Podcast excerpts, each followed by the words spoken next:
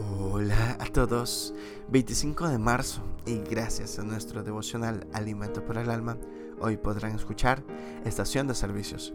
Lecturas sugeridas en Gálatas capítulo 5 del verso 1 hasta el 15. Nos dice su verso 13, servíos por amor los unos a los otros. Cuando el indicador de combustible de mi vehículo se acerca peligrosamente al cero absoluto, me dirijo lo antes posible a una estación de servicios. ¿Sabías que Dios te ha llamado a ser una estación de servicios? En el pasaje indicado en la lectura bíblica vemos que Dios nos ha liberado de la condenación para poder servirle los unos a los otros. El motivo de nuestra libertad del servicio al prójimo y la motivación de nuestro servicio debe ser el amor. El amor nos impulsa a ser una estación de servicios donde el prójimo pueda surtirse de lo que necesite para el viaje por esta vida.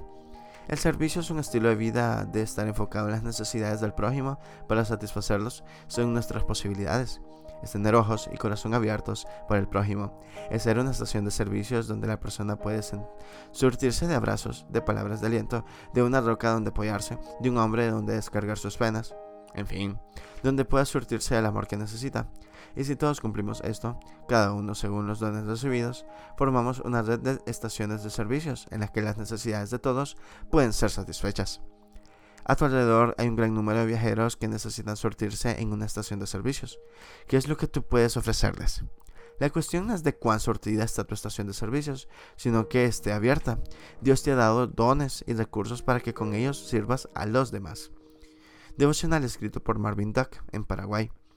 Para hacer una estación de servicios, conéctate a la fuente de suministro. Dios, muchas gracias por escuchar.